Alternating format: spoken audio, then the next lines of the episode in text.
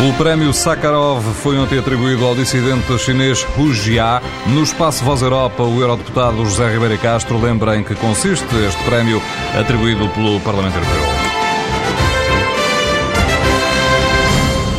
O Prémio Sakharov foi uh, instituído já há vários anos com o nome de um dissidente da União Soviética, um grande físico, Andrei Sakharov, e para distinguir personalidades eh, que se destacavam na luta pela liberdade de expressão.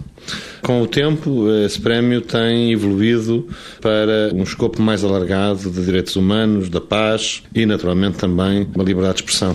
Já foi atribuído a vários lusófonos, eh, nomeadamente o primeiro foi Xanana Guzmão, no final da década de 90, depois o arcebispo angolano, sob minha proposta, Dom Zacarias Camoanho, em 2001, ainda quando corriam os combates em Angola, e, mais recentemente, eh, em honra de Sérgio Vieira de Melo, que morreu no Iraque em circunstâncias trágicas. O prémio foi atribuído às Nações Unidas.